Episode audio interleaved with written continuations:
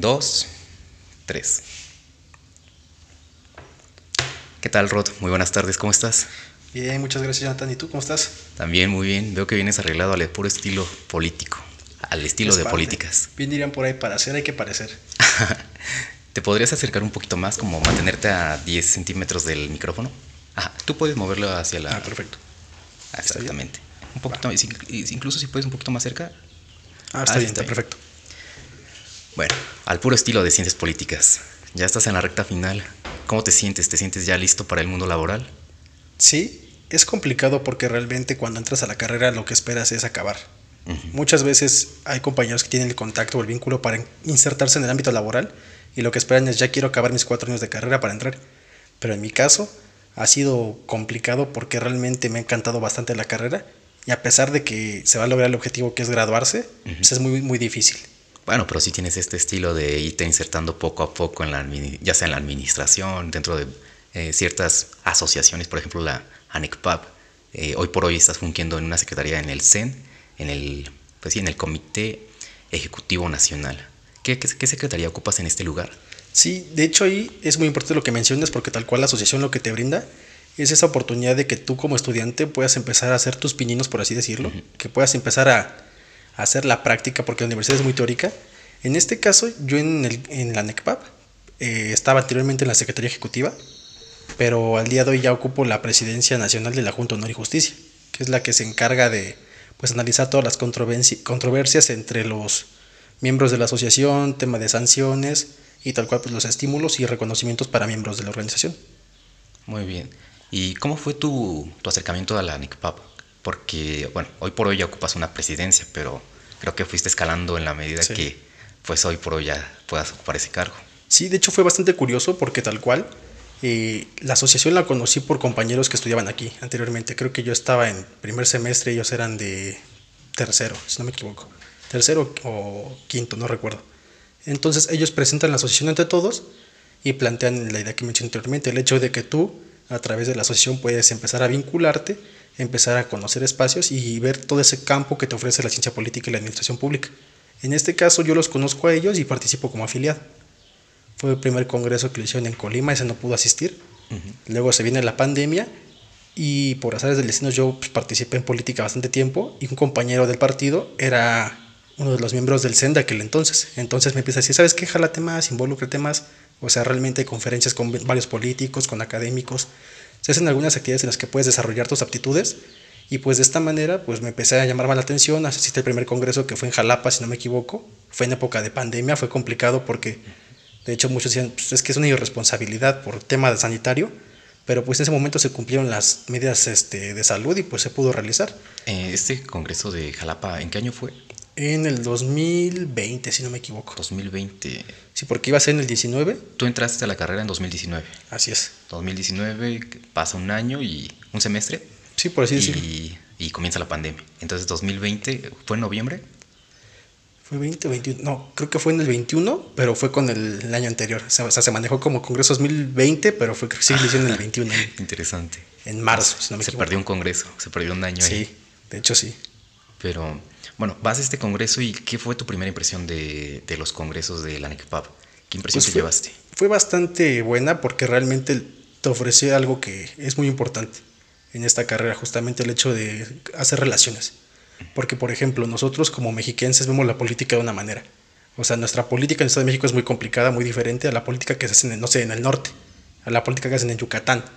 Entonces, esa posibilidad que da la asociación de conocer a los chavos del norte, del sur, del centro del país, realmente te da una apertura a conocer la política de diferentes enfoques. O sea, realmente te abre el panorama, por así decirlo. Entonces había situaciones en las que estábamos platicando después de conferencias, y era como, a ver, ¿tú qué piensas de este tema? Y por ejemplo, el compañero de la UNAM, no, pues yo creo que esto, esto y esto. Y venían a ser el compañero del norte, no, pues es que aquí en el norte se maneja así, así, y la vida es de este sentido. O por ejemplo, nos llegamos a los mexicanos, no, pues la política pues es muy sencilla, aquí es muy complicada, y empecé a explicar los panoramas. Y eso realmente te enriquece, el hecho de tener esas relaciones con los demás, es lo que te hace que tú generes un criterio mayor. Y es lo que te da una buena oportunidad de seguirte desarrollando como estudiante y como profesional. Sí, precisamente la apertura que nos da conocer a otras personas es abrir un nuevo mundo, a un mundo que nos- no es el nuestro. Conocer otras perspectivas es conocer algo distinto en el sentido que vamos a ir viendo su forma de, de ver, ¿no? O sea, su forma de ver el mundo. precisamente. Y como tú lo acabas de decir, puede ser que como mexiquenses, como parte del Estado de México, nosotros interpretemos de cierta forma la política y las personas de Ciudad de México totalmente distinto. Ahora los del norte, que son una cultura como que mexicana, pero diferente en el fondo. Sí, mexicoamericano casi casi. ¿Cómo? sí, exactamente. Entonces, yo creo que también en esa parte que tú acabas de mencionar de tener una relación con ciertas personas y se te da un poquito bastante bien, o más bien se te da bien desde, no sé, cómo, cómo fue ese proceso en el que te fueras involucrando en la carrera o en la política. ¿Fue un gusto de hace qué tiempo o cómo? Pues como tal, a mí siempre me llamó la atención la política. Indirectamente porque yo, me agradaba más la historia. Entonces, al yo estar en la primaria, estando chico, veía historia y me gustaba la revolución. y siempre veía los libros el logotipo del PRI. O sea, aunque a lo mejor ni comprendía en ese momento lo que representaba o lo que representa el día de hoy, y decía, yo soy prista. Sí, yo soy prista, yo apoyo al PRI, me gusta el PRI. Y de hecho, cuando Peña fue presidente, mis compañeros, no, es que Peña Nieto, yo soy 143. Y así como, no, me vale madre, yo quiero ser priista. O sea, yo apoyo al PRI. Realmente fue como una fe ciega hacia el partido. Simplemente como un primer amor, lo que se denomina. Entonces, me mantuve así. Eh, yo en la prepa tenía la idea de ser diplomático, participar en política, algo más light, más tranquilo, por así decirlo. Y ya en mis últimos semestres de prepa me tocó ser jefe de grupo y pues realmente me nació más ese gusto por la política real, por el hecho de defender a mis compañeros de injusticias de los maestros. Era como de, no, pues sabes qué es que realmente el maestro no está evaluando mal, o se está pasando. Y ahí sí vamos a unirnos y vamos a derrocarlo, vamos a trabajar. Me empezó a gustar más y tuve la oportunidad de que un familiar me invitara al partido. En este caso estuve en el primer tiempo. Y él me dice, ¿sabes qué? Pues veo que estás en la carrera, que te gusta y no sé si quieres entrar. Para ese tiempo yo ya había entrado a la universidad en ciencias políticas.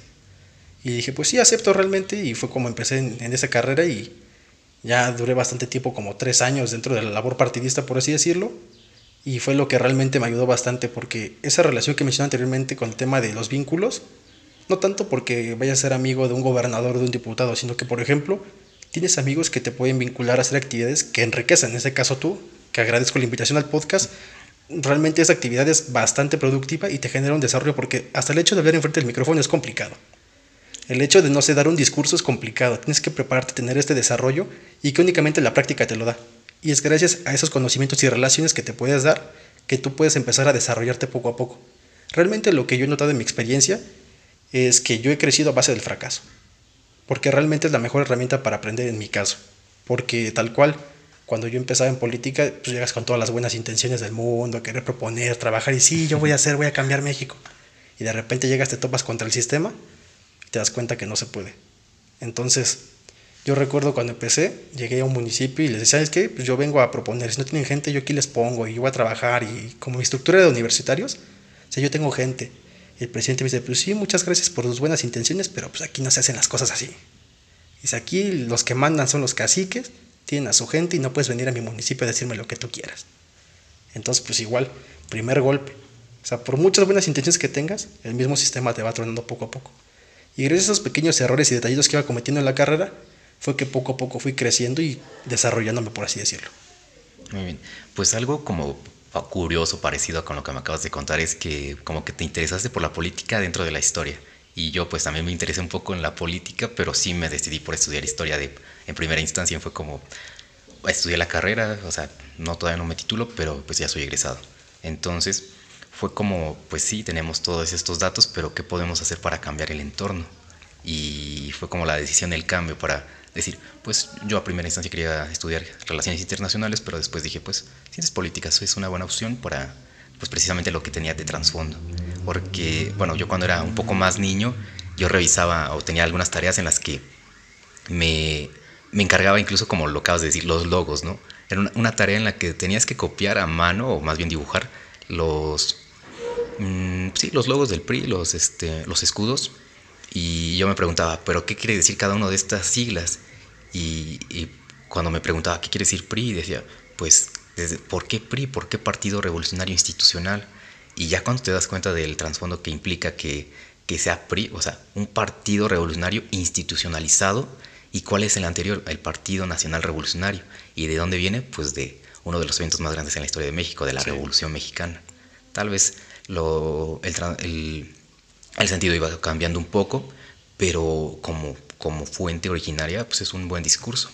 Y también estaba el PRD en ese momento en boga, en su surgimiento, decía Partido Revolucionario Democrático. Entonces, una revolución democrática también es como que bastante interesante lo que proponen, algo nuevo. O Partido Acción Nacional, pues no nos dice mucho la Acción Nacional, pero pues también tiene su historia, implica bastantes cosas. El, pues digamos, el partido que por mucho tiempo trató de hacerle frente al PRI. Y bueno, pues sí, eso es con las, con las tareas que yo tenía de niño, las inquietudes. Pero pues ya poco a poco, también como tú lo acabas de mencionar, nos damos cuenta que no podemos hacer nada si no nos adentramos dentro del, del aparato que ya existe. Si tratamos de venir con buenas intenciones, pues no va a pasar nada si no te vuelves parte de ese sistema que ya existe. Y como, como sabemos, pues una administración ya existente o que ya existe antes de que nosotros lleguemos va a tener ya sus personas, las personas que ya consideran de, pues, de confianza. Y, y si no te adentras, o sea, si no te vuelves parte de ellos, pues vas a estar fuera y no eres, pues sí, alguien que su discurso implique más. Has trabajado en bastantes cosas, bueno, como proyectos, ya sea, en este caso, como ya lo dijimos, la Asociación Nacional, has trabajado también, pues, has fungido por ahí por parte de la política. No sé si nos puedes contar un poquito más acerca de cómo, cómo fueron los procesos en los que llegaste y cuál sería como incluso una recomendación para iniciar en esto. Pues mira, yo empecé tal cual como comenté anteriormente en el 2019. La estructura del PRI es de las mejores estructuras de partido.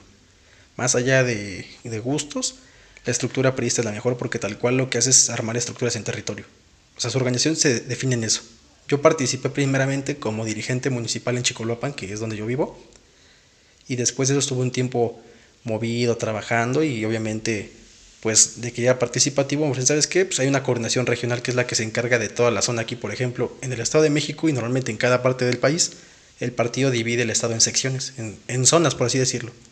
Por ejemplo, yo fui coordinador en la región 3, que era Chimalhuacán, La Paz, Ixtapaluca y La Paz. Y, ese y esos cuatro municipios, tal cual yo me encargaba de armar estructuras, de empezar a coordinar actividades, empezar a entrarle con todo. Pero igual viene la pandemia y pues mermó mucho la labor partidista. Entonces, después de eso, y de que vieron que realmente pues, yo estaba entrándole, que era participativo y que aparte que tenía el fuerte de hacer ciencias políticas, porque muchas veces el hecho de estar en esta carrera pues sí te beneficia en ámbitos políticos, tal cual pues es el interés primero. Entonces me, me suben y me proponen para ser subsecretario de gestión en algún momento con una compañera que aprecio mucho de Ameca Meca y ella es la que me empieza a jalar, a meter un poco más dentro de la estructura. Después pasé a ser secretario de comunicación estatal y esa fue de las partes en las que más crecimiento tuve porque me relacioné con algunos influencers de política importantes aquí del país como Tumbaburros, con este Poncho Gutiérrez, con Cayo de Hacha. Entonces ellos me dieron la oportunidad como de empezar a ver, o sea, aparte de la política desde mi labor territorial que es principal y que es mi mayor fuerte, también como el ámbito de las redes, porque al día de hoy las campañas ya también se pelean en redes. A pesar de que muchos digan que realmente pues un meme no es un voto, pero pues impacta, o sea, realmente se comunica bastante. Las reglas, ¿no? Del juego. Y realmente al día de hoy ya con las redes llegas a muchas más personas y considerando que el principal objetivo electoral de, la política en México pues, son los jóvenes, es el mejor medio para llegarles. Entonces, después de ser secretario de comunicación, yo paso a ser secretario de organización estatal en el PRI, bueno, en la estructura que está en el PRI, y pues tengo la encomienda de armar estructura en todo el estado. Gracias a eso, pues conocí demasiado el estado. Yo recorrí aproximadamente 90 de 125 municipios. Entonces, ya hoy por hoy ya te faltan menos, ¿no? Sí, me faltó la parte de Valle de Bravo y esa parte del sur porque recorrí una parte pero no completa. Entonces realmente me, lo que me, benefició a mí fue que armé un panorama completo, una radiografía del Estado. O sea, el hecho de conocer el territorio, que es muy importante en política, radica en la importancia de que pues sabes cuál es el problema de la gente, por ejemplo. No es lo mismo el problema de la gente de Chicoloapan a lo que tenga en el norte, en Atlacomulco, o la problemática de falta de agua del sur, por ejemplo, Tlatlaya, con no sé, a lo mejor necesidad de desarrollo industrial, a lo mejor por parte de Texcoco, en esa parte. Entonces, eso de que recorrimos el estado, pues me, permitió conocer toda esa radiografía y tener un panorama amplio de lo que significa la política del estado. O sea, por ejemplo, tenemos 125 municipios aquí. Hay estados que solo tienen como 5 municipios, como en el norte, o Oaxaca con 570. Entonces, realmente, pues, aperturó demasiado mi panorama.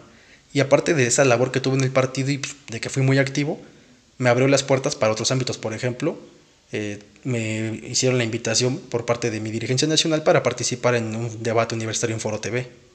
Y que retomo nuevamente el tema de los fracasos, porque ahí, literal, yo venía llegando del Congreso de Jalapa que comenté anteriormente y me marcan, ¿sabes qué? Puedes participar en el debate. ¿Le entras o no? Y pues yo obviamente acepté. O sea, a pesar de que era, por así decirlo, de mis primeros debates reales, porque no es lo mismo debatir en clase, argumentar lo que tú quieras, al hecho de saber que tus palabras tienen una repercusión real, y más que nada porque pues, literal se pasa en cadena nacional el programa. Digamos, la audiencia también implicaba una presión ahí. Sí, porque tal cual el sector al que va enfocado, pues es el sector universitario. O sea, por así decirlo, es una crítica especializada. Entonces a mí me toca debatir sobre la reforma energética del presidente. Y yo digo, bueno, pues yo no sé ni siquiera ni de energía. Y tal cual yo leí la reforma y digo, bueno, es que el problema de, de este gobierno, y que lo he notado en diferentes reformas, es que vienen cosas buenas mezcladas con malas intenciones. Entonces, por mucho de que a lo mejor te puedan beneficiar con el trasfondo, las letras chiquitas, vienen a perjudicar lo que ya tiene actualmente.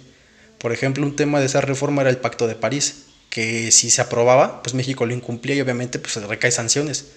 Porque en ese planteamiento, este, la reforma mencionaba el hecho de hacer un desarrollo energético, pero a través de plantas, y obviamente se iban a hacer uso de energías fósiles. Entonces, a final de cuentas, las emisiones se perjudicaban, y pues dentro de ese debate sí fue complicado para mí porque era como de, es que yo a lo mejor estoy a favor, pero tengo que decir que no, porque soy prista. Yo lo único que pedía era que la opinión pública no me destrozara y fue lo bueno. Hasta eso salí bien librado de ese sentido, pero lo que a mí me faltó fue lo mejor mi técnica, la técnica del debate. Porque a lo mejor hay veces que puedes decir puras tonterías, pero si las dices bien, te la compran. Como diría Franco Escamilla, dilo fuerte y se te cree. Entonces, ahí realmente el partido lo que me dio, me dio apertura para conocer de diferentes áreas. O sea, también aquí en parte de la universidad tuve la oportunidad en segundo semestre de escribir un artículo de investigación con una profesora que ahí me echó la mano de administración pública y pues tal cual te abre el panorama porque dices, bueno, realmente ahora lo que yo estoy diciendo o mis planteamientos pues lo están aprobando maestros y doctores en la administración pública y el hecho de que pase, pues realmente fue un gran logro para mí porque yo apenas empezaba y a través de mi participación política, porque eso fue, una, mi artículo trató tal cual de la participación juvenil en la administración pública. ¿Cómo es que eso pasa? Y realmente eso pasa a través de lo que mencionabas tú anteriormente, el hecho de que sabes que llega un gobierno y ya traes tu gente de confianza. Entonces, ¿cómo es posible que te hagas, cómo es parte de, cómo puedes hacer parte de ese equipo si no te involucras? Si no me equivoco, hay una frase de Jesús Reyes Heroles que dice que la política o la hacemos nosotros o se hace en nuestra contra. Entonces lo más importante es involucrarte, porque si uno no participa, ¿cómo quieres que cambien las cosas? Anteriormente el que era mi jefe en el partido decía, si no te gusta algo, cámbialo. Y realmente muchas veces nosotros como universitarios, como ciudadanos, nos quejamos y decimos, sí, es que falta esto, es que pasa esto, y realmente nunca hacemos nada nosotros. O sea, falta que nos involucremos y es una problemática que veo en la carrera porque muchas veces la carrera la eligen así como pues de rebote. De hecho, también fue mi caso, porque en sí mi intención era participar en política. Ya fuera abogado, fuera contador, fuera administrador, lo que fuera, pero yo quería estar en política. Entonces, por hacer del destino, se da que puedo registrarme para hacer el examen, me quedo, y digo, pues caí blandito, realmente fue beneficioso para mí, pero el problema en la carrera es que muchas veces pues, no la quieren. O sea, realmente fue como de, pues para estudiar mientras agarro algo más, y el problema está ahí desde que llegas de esa manera, pues no te involucras. Y si tú no te involucras, pues realmente no vas a generar un desarrollo, porque por ejemplo, sí, puede que saques 10 en las materias, que seas el mejor promedio, pero si el día de mañana no tienes esa relación, esos vínculos, y no se trata de que tal cual, como decía anteriormente, el hecho de que no, pues sabes que soy amigo del gobernador, hijo del presidente, me va a meter, no, sino que simplemente no desarrollas tus, tus capacidades, tus aptitudes. Entonces, el que tú participes tanto dentro de las organizaciones de la sociedad civil como partido, como las haces, pues realmente te dan la oportunidad de poder realizar tus actividades, que tú abanderas tus causas, como el tema, no sé, en la NECPA podemos abanderar el tema del deporte, el tema del feminismo, el tema de la cultura, la educación, y realmente pues ahí puedes explayarte, hacer lo que tú quieras, es lo bueno, pero pues si no te involucras, ¿cómo logras ese desarrollo?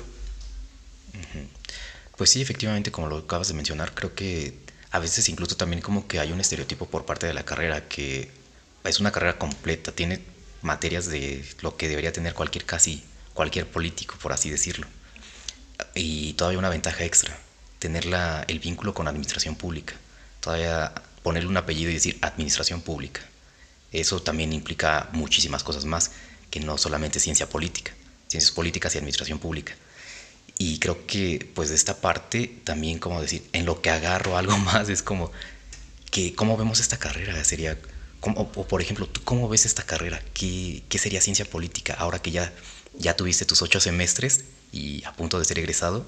Yo creo que también tendrías un panorama totalmente distinto que cuando entraste.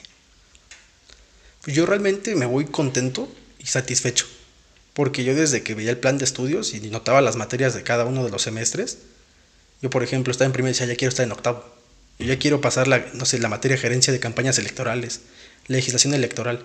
Sea, realmente este planteamiento y este programa que tiene la carrera está pero sí perfecto. O sea, porque lo mencionaste bien. Literal, tiene todo para formar a un político profesional. Porque hay que hacer esa distinción entre el político y el politólogo porque de formación profesional somos politólogos. Pero si con esa formación profesional nos insertamos en el campo de la política, tienes a un monstruo encima. Porque tal cual, por ejemplo, yo soy de la línea de acentuación de la administración pública. Llevé mis materias de tronco común, por así decirlo, pero ya me especialicé en administración pública y realmente los conocimientos que nos han dado son buenos. Porque tal cual yo lo he mencionado muchas veces. A lo mejor no se tienen materias de opinión pública o no sé, algo por el estilo, pero pues realmente eso como administrador pues puedes tener una noción, pero por ejemplo el que nada más se encarga de opinión pública no creo que sepa manejar una administración municipal. Entonces realmente sí es un complemento. Lo que permite esta carrera es que se puede generar equipos multidisciplinares, por así decirlo, porque realmente el, área de trabajo es enorme. O sea, puede ser, no sé, un asesor parlamentario, puede ser académico, puede ser este pues, participar dentro de la administración pública, puede ser este académico, o sea, realmente hay varias, varias áreas, porque por ejemplo, hasta el hecho del marketing político, luego es muy importante porque a lo mejor tendrás gente que sepa diseñar y diseña muy bien, pero pues, no tienes ni noción de lo que estás diseñando, ni para quién, ni enfocar tal cual hacer una segmentación, no te sirve de nada. O sea, realmente la carrera está muy bien hecha, este plan de estudios, para generar buenos profesionales. Y que es algo que hace falta al día de hoy en la política en el país. Porque muchas veces la constitución lo permite tal cual, cualquier persona puede participar, nada más que sea mexicano y que cumpla la mayoría de edad, si no me equivoco, porque ni estudios piden concretos directamente. Entonces, realmente el hecho de que nosotros como, como estudiantes logremos esa profesionalización de la política es realmente beneficioso. Sí, porque como tú lo acabas de decir, una parte es que tengamos incluso carisma, como pues bien lo, lo plantea la Constitución, cualquier persona puede ser participante en la política activamente, pero esa persona podrá conocer lo que es el municipio, bueno, digamos el municipio en el que vive, y ahora su estado, su estado de manera general, los municipios como lo mencionamos, 125 en el Estado de México, más de 500 en Oaxaca, los conocerá a todos, sabrá las necesidades que implica ser un, pues ya no digamos gobernante, sino un buen, un buen administrador, porque si no sabe administrar, pues ¿qué pasa cuando no sabemos esos conocimientos? Que recae en bastantes problemas. Por ejemplo, a veces dice, bueno, podrían llegar a mencionar ciertos políticos, pues incongruencias con lo que es lo que lo, plantea alguna ley de coordinación, alguna ley de administración o cualquier cosa que pues tal vez si tuviera los conocimientos previos de cómo se maneja esto, no haría lo, lo que haría en su momento si, si ya está dentro de todo esto.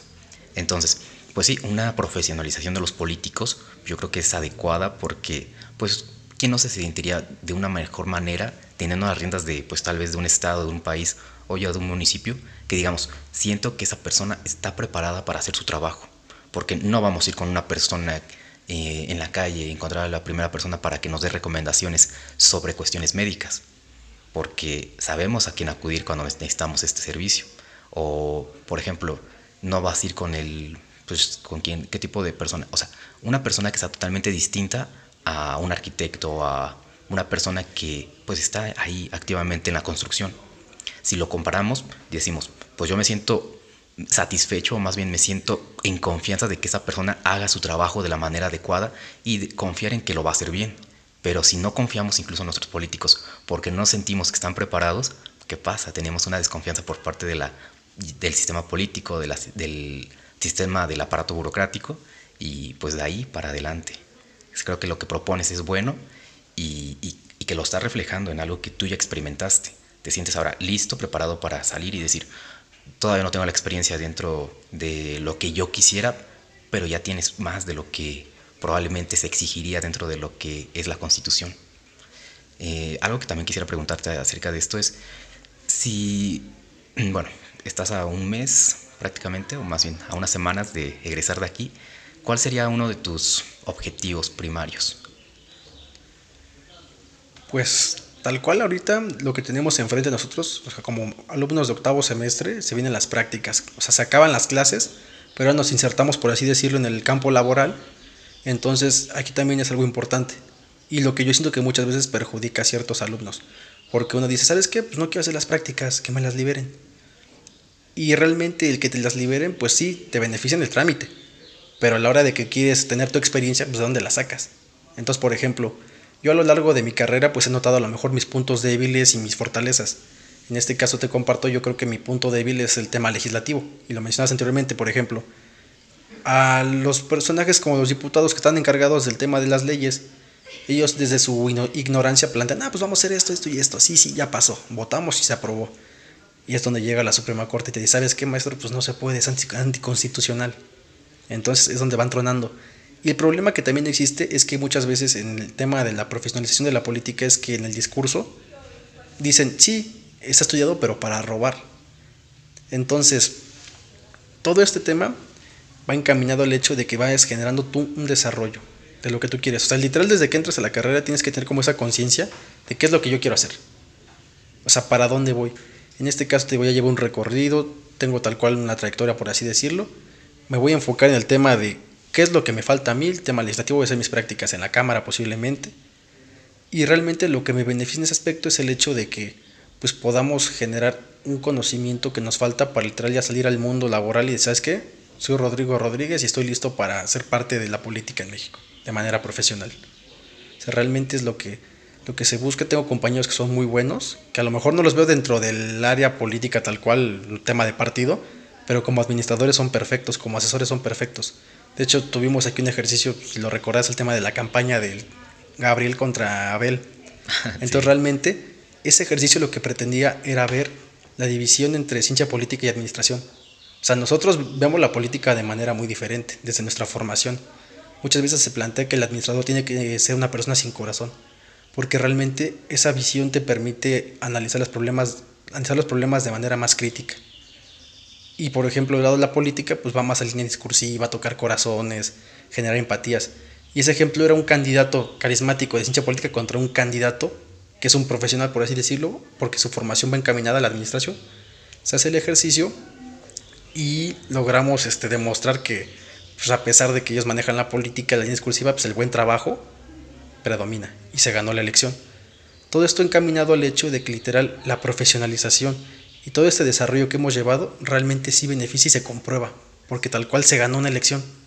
O sea, por así decirlo, fue una inserción de la profesionalización dentro de la política, demostrando que sí sirve y que es algo necesario. Y que por lo tanto cada uno de nosotros con ese compromiso de ser profesionales debemos seguir trabajando para que podamos ser o abonar al país a que sea un lugar mejor.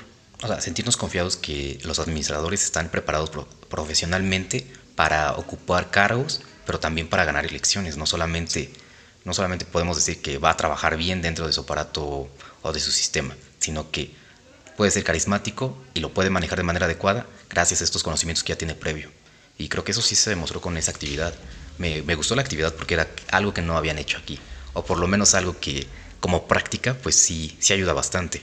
Los discursos que manejaron, las propuestas, creo que tú fuiste coordinador de campaña, entonces pues por ahí también implicó un poquito por, por dónde fue el... Y justamente esta actividad, o sea, aparte de demostrar nuestra tesis, por así decirlo, era el involucrar a los compañeros de la carrera, porque bien lo mencionas, es algo que no se hacía. Sea, realmente, de hecho, mi, mi generación ha sido la que más ha participado, por así decirlo, y que se ha vinculado con los otros semestres, porque cuando yo entré en primer semestre, únicamente conocía a uno que otro chavo de semestres posteriores, y era como de que nada más ellos y yo éramos amigos y hasta ahí nunca había ido esa vinculación. Y por ejemplo, al día de hoy, pues en la licenciatura existe ya un poco más de unión, o sea, hay conocimiento, por ejemplo, los de octavo conocen a los de segundo, de cuarto a sexto, o sea, realmente esa vinculación que ha existido a través de esas actividades, lo que permite es que, por ejemplo, ellos van entrando en segundo, pero realmente están teniendo una, una noción diferente de lo que es la carrera y la política. Que, y que realmente, y lo que mencionamos con el tema de la asociación, pues te empieza a jalar, o sea, que te empieza a hacer que te involucres. Y con esa actividad se logró eso, porque, por ejemplo, de la licenciatura creo que somos aproximadamente 200, 300 alumnos y conseguimos que aproximadamente 135, 140 personas votaran. O sea, realmente fue una, una, actividad que se recibió bien y que involucró a la licenciatura. Que muchos vieron a lo mejor los meetings o los flyers o las visitas a cada salón con las propuestas. O sea, vieron la política tal cual desde los dos bandos, como te digo, de la ciencia política, del discurso, el meeting, que golpeteo y empiezan a regalar dulces. se ve desde la ciencia política, por así decirlo, como una, una homologación, regalar despensas. Y llega nuestro otro candidato que llega y empieza a hablar y explicar por qué sus propuestas son viables y las del otro no entonces, realmente ese ejercicio fue bastante bueno. Sí, entender, ¿no? Porque los buenos discursos a veces no, se, no necesariamente implican en resultados. Si te vengo a proponer lo real, ya es tu decisión si tomas lo, lo ideal o lo real.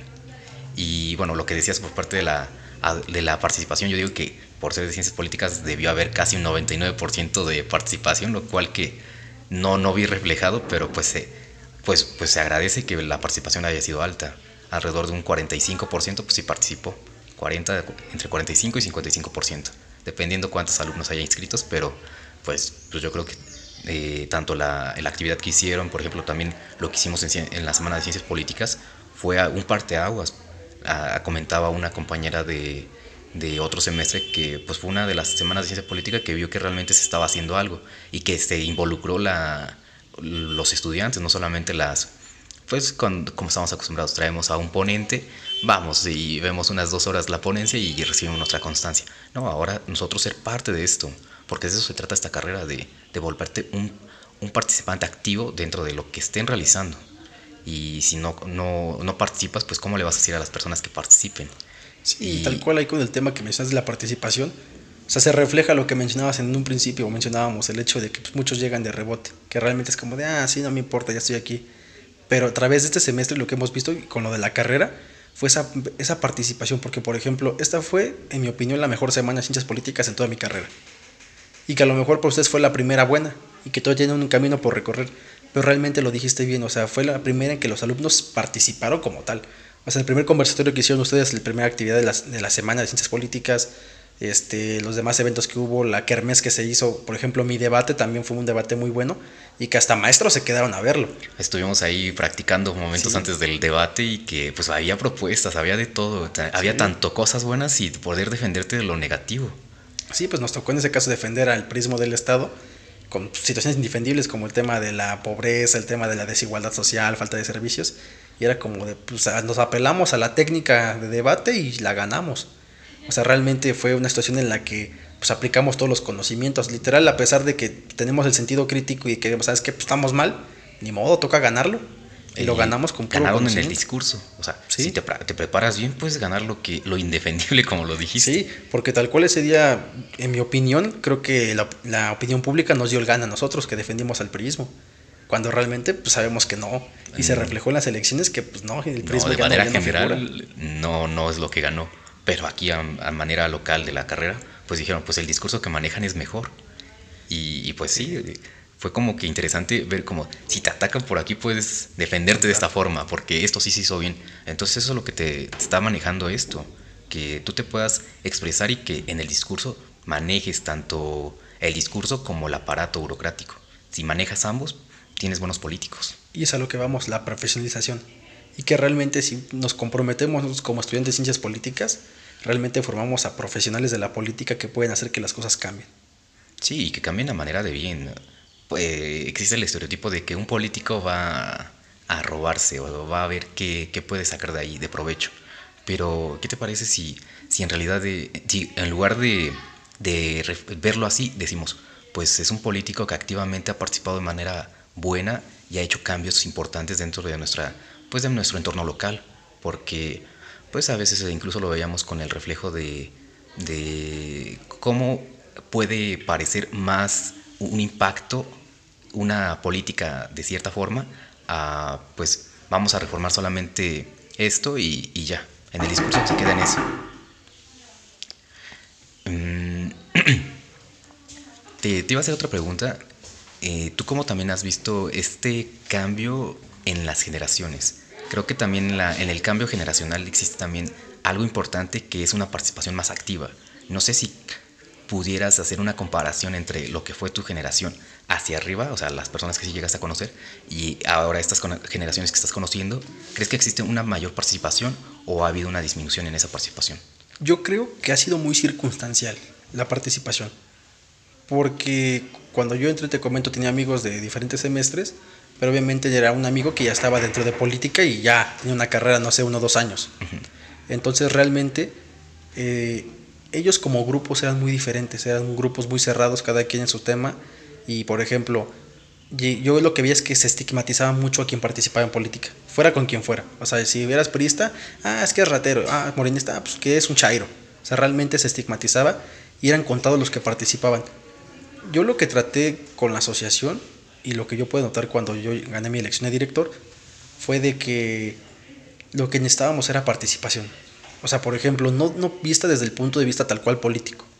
O sea, todos somos miembros de la carrera, sí, pero a lo mejor tengo compañeros que abanderan causas como el deporte, como lo vimos el tema de la carrera que se hizo.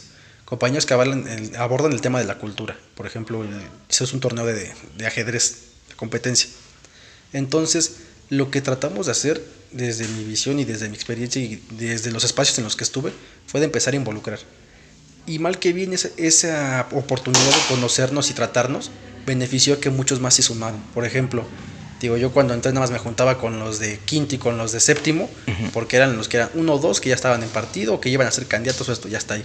Y al día de hoy, a través de la asociación, lo que nos ha permitido es que nos vinculemos con más personas. O sea, como te comento, yo tengo amistades en cuarto semestre, tengo en sexto, tengo en segundo, y esas amistades empiezan a hacer como, ¿sabes qué? Pues vente, vamos a hacer la actividad o vamos a visitar, no sé, la Cámara, vamos a ir al Senado, vamos a ir a un congreso, y empiezas a jalar. Realmente lo que he notado es de que la gente al día de hoy, o los alumnos en ese sentido, pues sí vienen con intención de participar. O sea, lo importante es de que se empezaron a vincular, a pesar de que siguen siendo una cantidad pequeña, pero realmente está siendo significativa, porque en un principio te comento en la asociación participaban, participaban 10, 15 personas.